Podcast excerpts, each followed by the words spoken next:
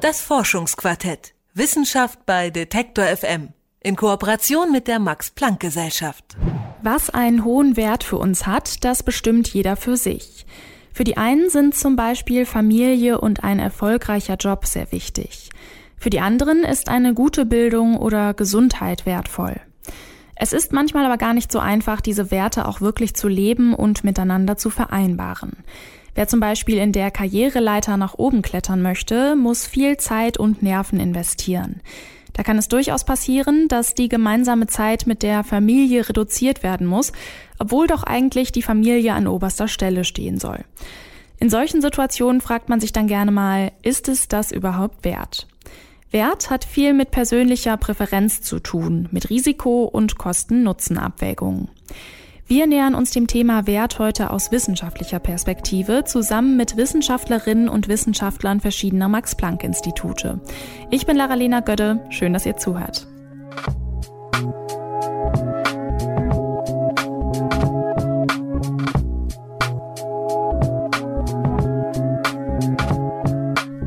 Eine gute Bildung genießen, Zeit mit der Familie verbringen oder gesund sein. Diese Werte haben oft einen gemeinsamen Nenner, nämlich das Geld. Ist das Geld knapp, kann es schwierig werden, die eigenen Werte auch wirklich zu leben und umzusetzen.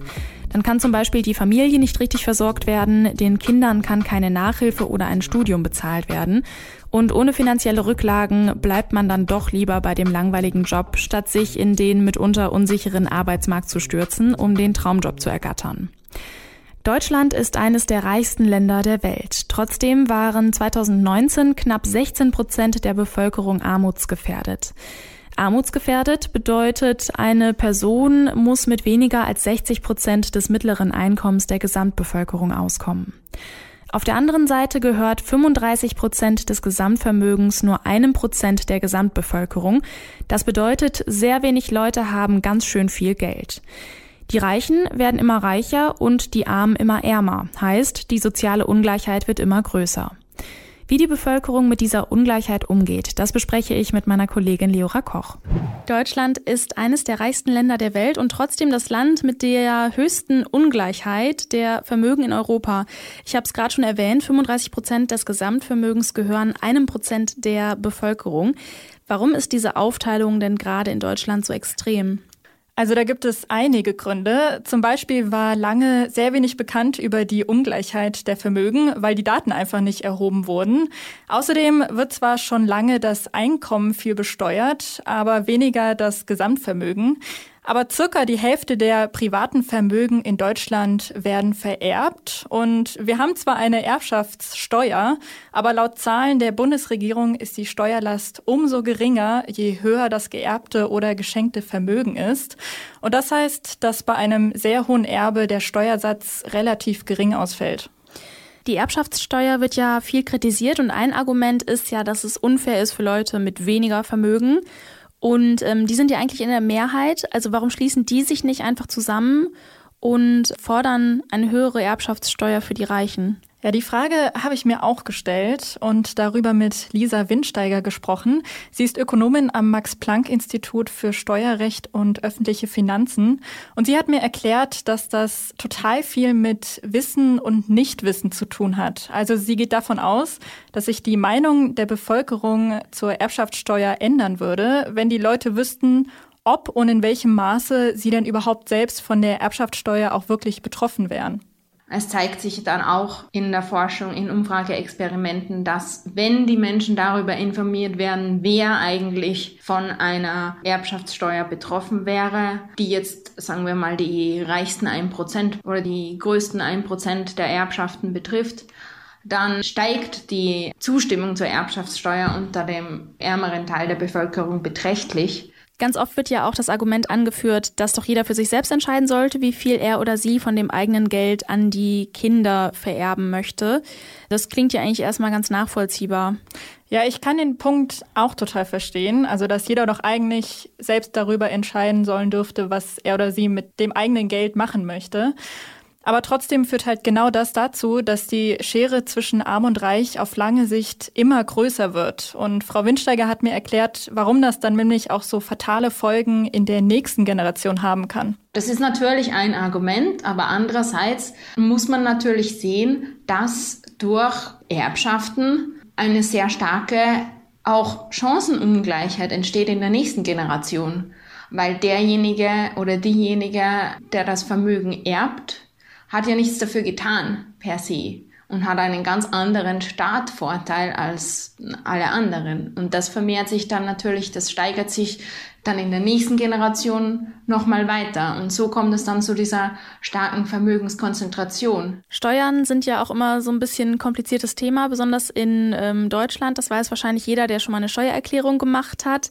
Also bei vielen Dingen weiß man eigentlich gar nicht, was man alles noch absetzen kann und was einem eigentlich zusteht oder nicht, beziehungsweise was man abgeben muss oder nicht.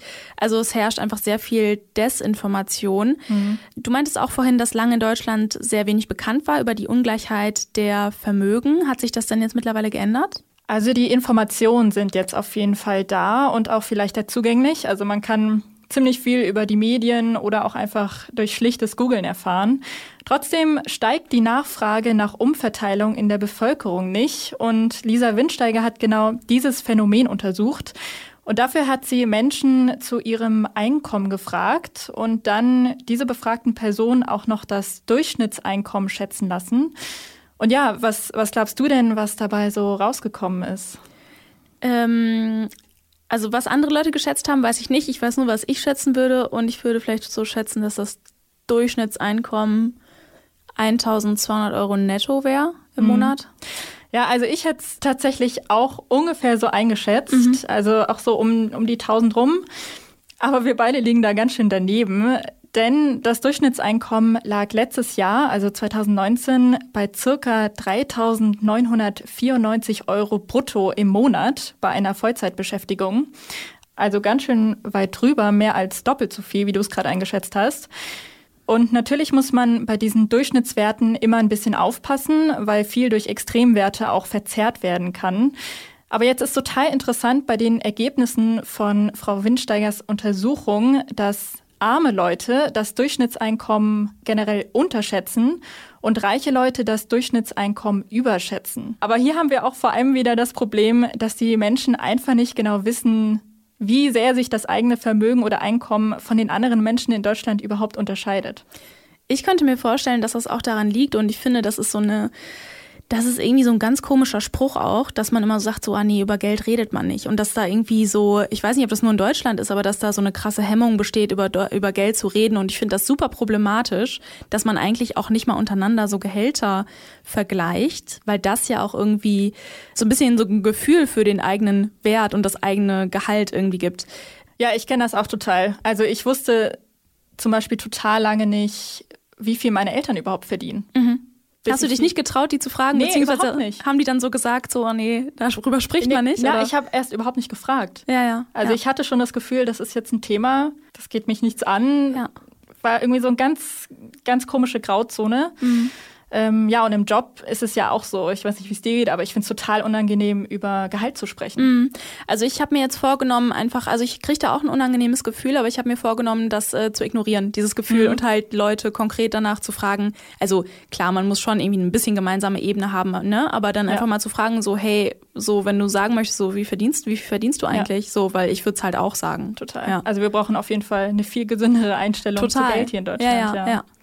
Ja. Und Frau Windsteiger hat ähm, in den Ergebnissen auch noch was ziemlich Interessantes festgestellt. Und zwar hat sie eine ganz klare Verbindung zwischen sozialer Ungleichheit und sozialer Abschottung gesehen. Und das liegt daran, dass die Menschen hauptsächlich mit anderen Menschen interagieren, die auch ein ähnliches Einkommen haben. Also die Gesellschaft ist sehr stark gespalten in dieser Hinsicht oder sehr stark segregiert in dieser Hinsicht, indem man eben hauptsächlich mit Menschen in Kontakt kommt, die eben aus einem ähnlichen sozialen Milieu kommen als man selbst und die dann eben auch ähnliches Einkommen und ähnliche Bildung haben. Also über Geld sprechen ist so ein bisschen so ein Tabu Und was ja auch in Deutschland nicht so präsent ist, ist dieses, dieses Zeigen von Reichtum. Ne? Also man sieht ja in, in Deutschland total selten irgendwie so eine fette Villa mit irgendwie drei Autos vor der Tür oder so, sondern hier ist man irgendwie so ein bisschen geheimreich, habe ich das Gefühl. Ich, ich war mal, ich war mal in Mexiko und da ist mir das ähm, und auch in den USA, da ist mir der Kontrast so krass aufgefallen. Also da wohnen die Leute ja, wenn sie sehr sehr reich sind, halt oft auch so in gated Communities, dann mhm. mit allen anderen reichen Leuten zusammen und dann hat man so kleine Springbrunnen und Pfauen im äh, Vorgarten und ja, also es strotzt halt nur so vor Geld, ne? Ja, total. Also die sind ja dann auch wirklich geschützt. Das sind abgeschlossene Viertel. Mhm. Aber wenn du jetzt wissen möchtest, wie diese Häuser von innen aussehen, dann kriegst du das einfach raus. Du musst einfach nur googeln. Da wird der Reichtum richtig präsentiert. Mhm. Und hier in Deutschland haben wir natürlich auch diese Leute, die sehr viel Geld haben, aber die wohnen viel, viel unauffälliger. Mhm. Finde ich aber persönlich ehrlich gesagt eher angenehm, muss ich sagen. Also ich mhm. finde es nicht so angenehm, dass man nicht über Geld spricht, aber ich finde es schön, dass ähm, Reichtum nicht ganz so zelebriert ja. wird quasi. Die ähm, Ungleichheit in Deutschland, die vergrößert sich ja und durch Corona jetzt haben ja vor allem auch die weniger verdienenden Menschen ganz schön gelitten. Ähm, wie und wo kann denn da jetzt angesetzt werden, um den großen Unterschied der Vermögen zu glätten? Was sagt Frau Windsteiger dazu? Also für sie ist total wichtig die Bildung. Also man muss schon früh ansetzen, um überhaupt eine Chancengleichheit für alle gewährleisten zu können. Und die Schule ist auch hier ein guter Ansatzpunkt, um die Entstehung der sozialen Abschottung frühzeitig zu bremsen. Man muss auch schauen, dass in den Schulen die Gesellschaft gut vermischt ist, dass nicht nur die Armen mit den armen Kindern und die Reichen mit den reichen Kindern in Gymnasien abhängen, ähm, sondern dass eben hier eine möglichst gute äh, soziale Durchmischung ist, dass möglichst spät getrennt wird in die verschiedenen äh, Schulzweige und dass möglichst viele Angebote erhalten werden, die, die sozusagen die Gesellschaft vereinen auch. Das können jetzt äh, Sportvereine, Parks, Bibliotheken, all diese Dinge sein, wo sich ein, ein großer Teil der Gesellschaft trifft, der für alle leistbar ist, äh, der aber für alle einen guten Standard bietet. Deutschland ist europaweit das Land mit den größten Vermögensunterschieden. Obwohl die soziale Ungleichheit in der Gesellschaft immer größer wird, steigt nicht auch gleichzeitig die Nachfrage nach Umverteilung in der Bevölkerung. Woran das liegt und welche Lösungsstrategien helfen können, darüber habe ich mit meiner Kollegin Leora Koch gesprochen. Sie hat sich mit der Ökonomin Lisa Windsteiger vom Max-Planck-Institut für Steuerrecht und öffentliche Finanzen unterhalten. Die sozialen Ungleichheiten zwischen Ländern und innerhalb von Ländern nehmen zu. Doch wer ist jetzt schuld daran? Dieser Markt oder dieser Kapitalismus? Es ist schwer, sich unter diesen abstrakten Begriffen etwas vorzustellen. Deswegen lohnt es sich, einen genaueren Blick auf die Menschen zu richten, die Wert tatsächlich verwalten. Akteurinnen und Akteure, also zum Beispiel Menschen, die in den Zentralbanken Entscheidungen treffen, erforscht Leon Wansleben. Der leitet die Forschungsgruppe Soziologie öffentlicher Finanzen und Schulden am MPI für Gesellschaftsforschung in Köln. Ich habe mit ihm darüber gesprochen, wie Soziologinnen und Soziologen Wirtschaft untersuchen. Es gibt natürlich verschiedene Zugangsmöglichkeiten für die Soziologie. Aber eine Möglichkeit, die die Soziologie hat und die, glaube ich, bisschen anders ist als die Möglichkeiten von Wirtschaftswissenschaftlern, Politikwissenschaftlern, Juristen, Juristinnen, ist, dass sie sehr genau darauf gucken kann, was ganz einfach gesagt Akteure konkret tun, also Organisationen, Menschen in diesen Organisationen, was sie sich dabei denken, also was sie quasi für Konzepte haben davon, wie eigentlich die Realität aussieht, mit der sie äh, interagieren und in welchem Netzwerk und Geflecht von anderen Organisationen, Akteuren, Mächten, Kräften und so weiter sie dies tun. Also eigentlich ähm, so eine Art äh, konkrete Handlungsebene überhaupt aufzudecken. Sie sagen ja, dass der Staat ähm, wirtschaftlich immer aktiver wird. Wenn wir jetzt mal uns genau das angucken, was Sie sich angucken, nämlich die AkteurInnen und wie diese handeln, wie trägt das Handeln der AkteurInnen dazu bei, dass der Staat immer wirtschaftlich aktiver wird? Ich glaube, es ist irgendwie für die meisten offensichtlich, dass in den letzten Jahren also spätestens seit der Weltfinanzkrise äh, 2007, 8, 9 und dann der Wirtschaftskrise, die darauf folgte und dann insbesondere jetzt nochmal nach der Corona-Krise, der Staat doch irgendwie eine sehr, sehr entscheidende Rolle in der Wirtschaft hat. Ähm, also auf, in verschiedensten Formen und auf verschiedensten Wegen. Also nur um ein paar Beispiele zu nennen, die ja viele auch kennen. Zentralbanken massiv, äh, investieren massiv ähm, in den Finanzmärkten, indem sie äh, Kredite kaufen, nicht nur von Staaten, sondern auch von Unternehmen. In den USA beispielsweise kauft die Zentralbank, die Federal Reserve gerade in großem Stile die Schulden von Kommunen, weil äh, Kommunen überschuldet sind. Dann gibt es in Deutschland solche Sachen und auch in anderen Ländern wie ähm, die äh, KfW, so eine Entwicklungsstaatliche Entwicklungsbank, die zwar nicht direkt zum Staat gehört, aber schon eine quasi staatliche Institution ist, also die Kreditanstalt für Wiederaufbau, die zu günstigen Bedingungen Kredite für äh, Unternehmen bereitstellt, die, die äh, Liquiditätsprobleme haben. Oder auch Kredite für Aktivitäten, die man als wünschenswert, politisch als wünschenswert erachtet. Also, äh, weiß ich nicht, Umweltschutz, Entwicklungszusammenarbeit, äh, äh, Hypothekenfinanzierung für Gruppen, die sonst nicht an Hypotheken kommen werden und so weiter. Also es hat irgendwas mit dem historischen Moment schon zu tun, mit der Entwicklung von Kapitalismus, dass dieses, diese, dass der Staat so expansiv, würde ich sagen, tätig ist äh, in, in den letzten Jahren und in der Gegenwart.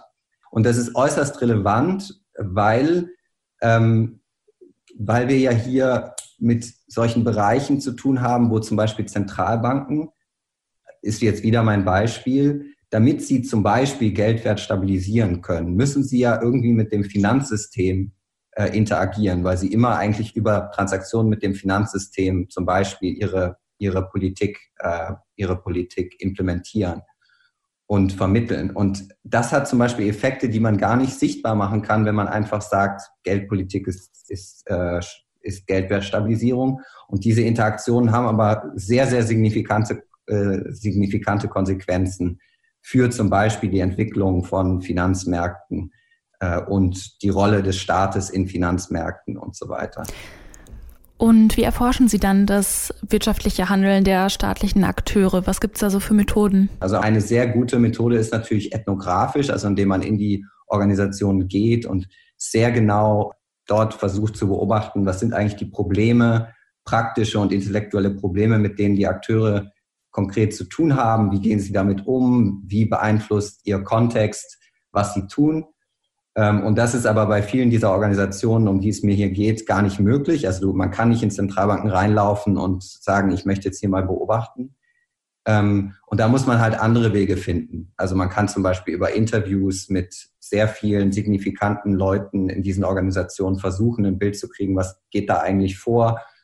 Ähm, man kann historisch forschen und sich auf Archivdokumente stützen, die ein bisschen offenlegen, was passiert eigentlich in diesen Organisationen. Und das ist das, was ähm, ich sagen würde, was, was in vielen dieser Bereiche sehr komplementär ist zu dem, was Wirtschaftswissenschaftler machen oder auch Politikwissenschaftler, die, wo, wo ich sagen würde, die qualitativen Methoden sind viel schwächer oder überhaupt nicht entwickelt. Das ist, würde ich sagen, in, in diesen Fällen wirklich eine Stärke der Soziologie, dass sie eigentlich da ähm, eine lange Tradition hat. Das kann ja auch eine Art irgendwie Politikberatung sein, oder?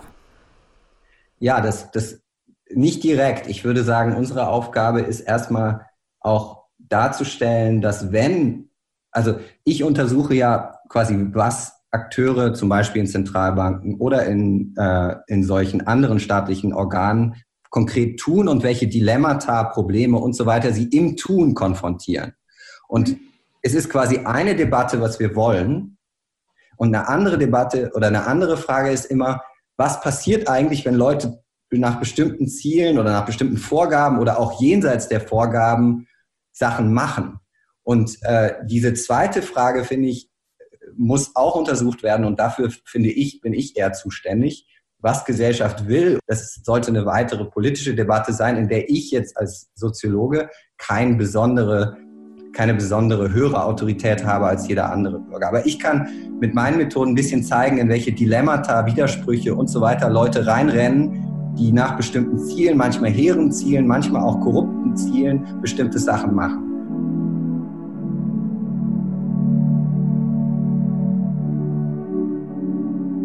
Wir haben jetzt viel über Wert im Zusammenhang mit Geld gesprochen, aber Wert kann zum Beispiel auch ein moralischer Wert sein oder ein Preis, den man zahlt, wenn man einen Kompromiss eingeht.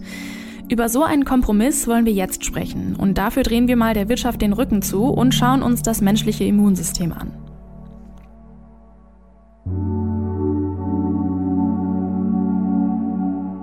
Die menschliche Immunabwehr besteht aus verschiedenen Stufen. Erst einmal ist da unsere Haut, die das Gröbste von uns fernhält.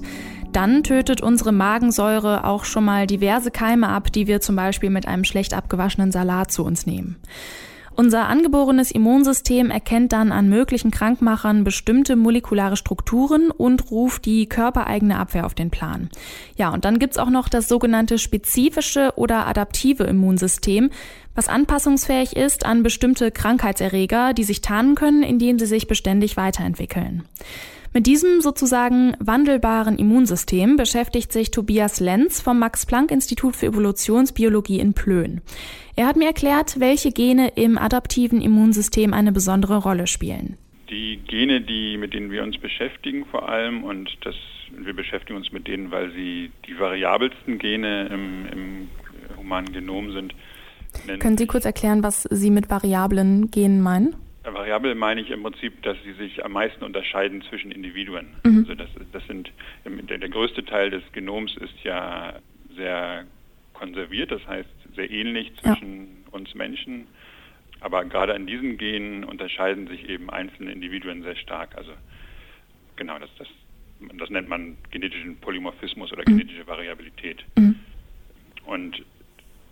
Gene heißen MHC-Gene, das ist Abkürzung für Major Histocompatibility Complex und ähm, spricht schon an Histocompatibility. Da geht es darum, da es geht um Gewebe, Gewebekompatibilität. Diese Gene wurden entdeckt im Zusammenhang von Gewebetransplantationen. Das sind nämlich genau die Gene, die auch dann gematcht werden müssen zwischen für, bei, bei einer Transplantation zwischen äh, Gewebespender und Empfänger.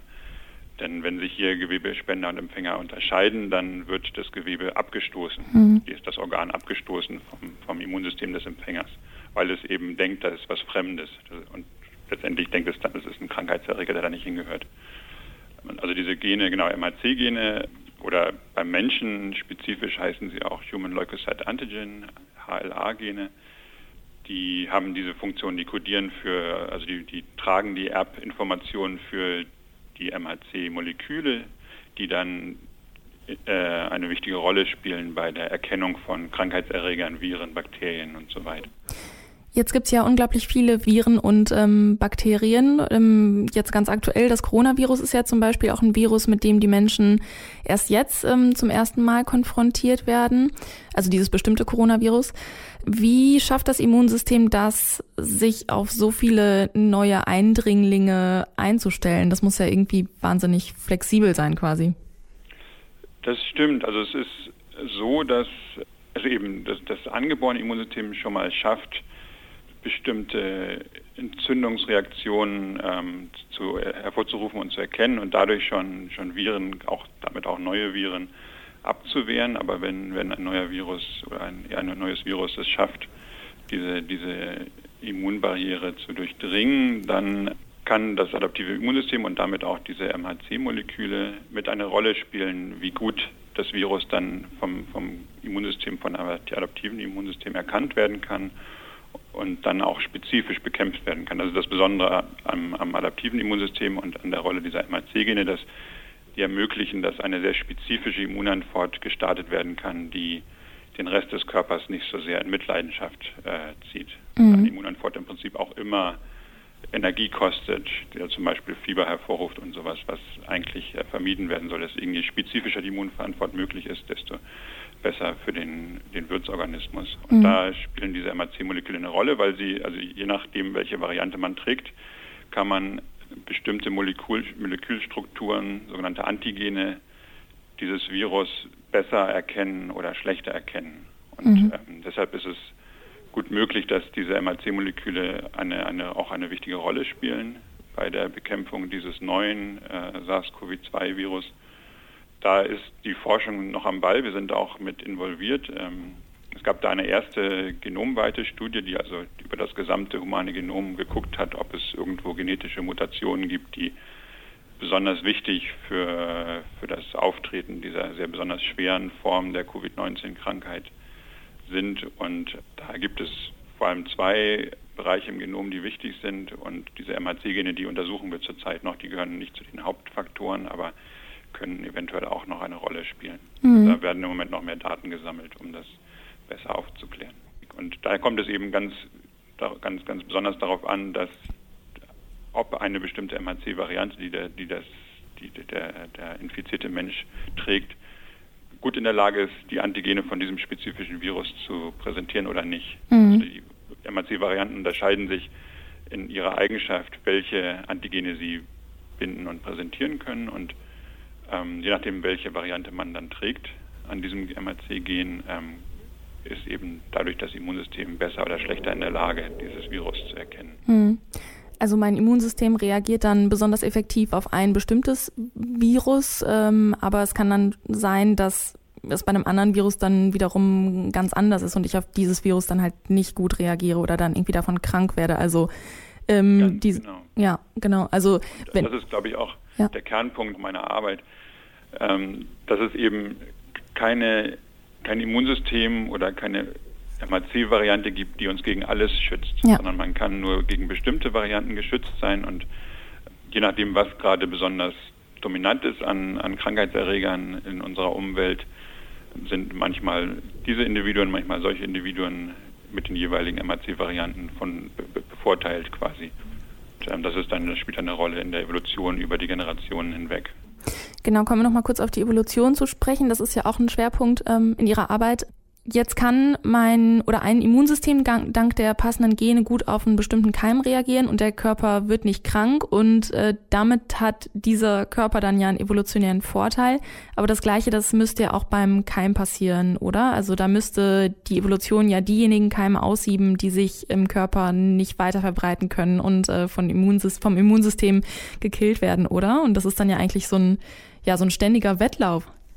Völlig richtig, ganz genau. Das natürlich der, der Krankheitserreger ist darauf angewiesen, irgendeinen Wirt zu infizieren und wenn, wenn unser Immunsystem das verhindert, dann gibt es einen extrem starken Selektionsdruck, nennt man das dann, auf diesen Krankheitserreger, auf diesen Keim, sich zu verändern, zu mutieren letztendlich. Mhm. Ähm, oder ähm, genau, das, das, also die Mutation ist finden ja zufällig statt. Das heißt, wenn ein, einer dieser Keime, die vorhanden sind, zufällig eine Mutation ähm, bekommt, die, die äh, hilft, das Immunsystem oder diese MAC-Varianten auszuhebeln, dann hat dieser Keim, diese Keimvariante einen großen Vorteil und wird sich dann durchsetzen der, im Laufe der Evolution. Und mhm. so kommt es ganz richtig zu einer dynamischen, wir nennen das eben Koevolution, weil, weil zwei Arten äh, quasi reziprok sich, sich anpassen aneinander koevolvieren dann der, der Keim und der Wirt, wie zum Beispiel wie wir Menschen, ähm, miteinander über die Jahre, Jahrtausende, Jahrmillionen hinweg. Und ähm, letztendlich gibt es da kein Ende, weil es immer wieder auf der jeweiligen Seite dann Druck gibt, sich zu verändern und anzupassen. Mhm. Und das, das ist eben das, was, was mich auch so sehr fasziniert an dieser Arbeit ist, dass wir eben, äh, dass es da kein Ende gibt und es immer, es, das, also die, die, die, Essenz aus dieser Arbeit ist auch, dass es ähm, eben immer Krankheitserreger geben wird, die irgendwie schaffen, äh, unser Immunsystem zu überwinden. Wir werden also nie resistent gegen alles sein. Mhm. Ich stelle mir vor, dass irgendwie sowohl Keim als auch Immunsystem da irgendwie besonders ähm, kreativ sein müssen irgendwann, um dann noch diesen Wettlauf zu gewinnen, oder? Also ja, wenn man sich das jetzt mal beides so ähm, bildlich, also zwei Parteien genau. vorstellt, ja. Also Kreativität ist natürlich, das ist was, was ein sehr menschlicher Begriff und ja. ähm, es ist ja kein, natürlich dann in der Evolution kein bewusster Prozess. Mhm. Man könnte dann zum Beispiel erwarten, dass die Mutationsraten höher sind. Es gibt äh, mhm. ähm, Variationen in der Mutationsrate im Genom. Man könnte jetzt erwarten, dass vielleicht diese MRC-Gene eine besonders hohe Mutationsrate haben, damit sie möglichst viel Variabilität hervorrufen. Das ist tatsächlich nicht so, aber es gibt Mechanismen der Rekombination und, und andere, andere Mechanismen, die dafür sorgen, dass, dass es da eine ausreichend hohe Variabilität gibt. Und mhm. tatsächlich gibt es Keime, Viren zum Beispiel, die sich so angepasst haben, dass sie besonders schnell mutieren. Und da ist zum Beispiel das HI-Virus äh, das Human Immunodeficiency Virus, ein Beispiel dafür, dass es innerhalb des Wirtes, wenn, wenn eine Person infiziert wird, innerhalb dieser Person ähm, weiter mutiert und sich noch besser anpasst dann an das Individuum, unter anderem eben auch an diese von dieser, von dieser Person getragenen MHC-Gene. Also es mhm. schafft es quasi während der Infektion sich noch weiter anzupassen. Mhm.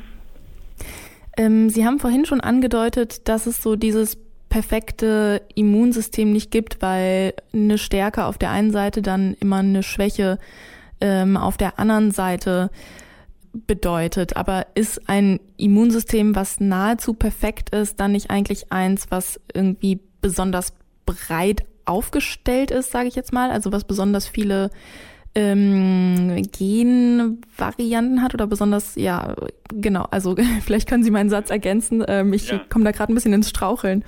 Aber, aber der Gedanke ist richtig, genau, ja. dass also man, wenn man jetzt erstmal, was wir gerade besprochen haben, ähm, dass, dass diese MHC-Varianten wichtig sind bei der Präsentation von Antigenen und bei der Erkennung von, von Krankheitskeimen, dann könnte man eigentlich spekulieren, dass mithilfe von Genduplikationen, das gibt es, das passiert als Mutation im Genom immer wieder mal, wir mehr und mehr von diesen MHC-Genen in unserem Genom anreichern, sodass mhm. wir dann möglichst alle vorhandenen Krankheitskeime erkennen können. Das Problem, äh, das findet nicht statt, das können wir beobachten. Wir sehen, dass es da keine, keine Zunahme gibt über die Generationen hinweg in diesen MHC-Genen. Die Variabilität ist also immer nur zwischen Individuen, aber nicht innerhalb eines Individuums. Mhm. der Grund dafür ist, dass diese MHC-Gene auch mit Autoimmunkrankheiten assoziiert sind. Denn eine Autoimmunkrankheit ist im Allgemeinen äh, ja eine Reaktion des Immunsystems auf körpereigene Gewebe, äh, oder Moleküle. Und ähm, einer der, der Auslöser dafür ist, dass MHC, diese MHC-Moleküle körpereigene Antigene präsentieren im Gewebe und das Immunsystem dann fälschlicherweise darauf reinfällt und dagegen eine spezifische Immunantwort startet.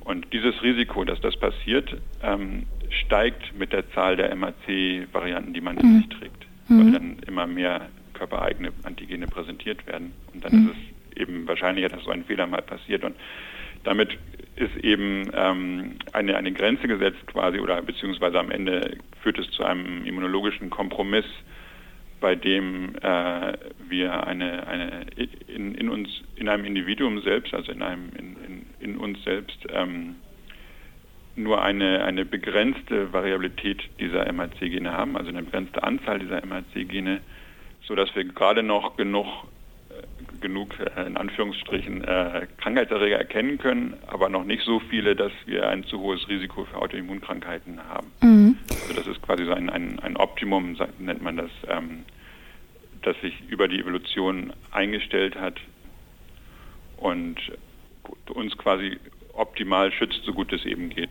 Ein perfektes Immunsystem ist anfälliger für Autoimmunerkrankungen. Deswegen findet der Körper sozusagen einen immunologischen Kompromiss. Dieser Kompromiss kann von außen aber auch verschoben werden. Leiden Menschen an einer Autoimmunkrankheit, kann man durch Medikamente ihr Immunsystem runterregulieren, was die Menschen dann allerdings anfälliger für Infekte macht. Auf der anderen Seite gibt es bereits Ansätze in der Krebstherapie, das Immunsystem so anzuregen, dass es stärker den Krebs bekämpft. Doch auch diese Verschiebung der ursprünglichen Balance des Immunsystems hat seinen Preis, weil nun natürlich wieder unerwünschte Autoimmunreaktionen wahrscheinlicher werden. In dieser langen Folge des Forschungsquartetts haben wir uns mit dem Thema Wert beschäftigt und dazu Stimmen aus der Ökonomie, aus der Soziologie und der Biologie gehört. Vielen Dank an dieser Stelle an die Wissenschaftlerinnen und Wissenschaftler der Max-Planck-Institute, die uns für Interviews zur Verfügung standen. Die Redaktion hatten meine Kollegin Leora Koch und ich, Laralina Götte, und wir sagen Danke fürs Zuhören und bis zum nächsten Mal.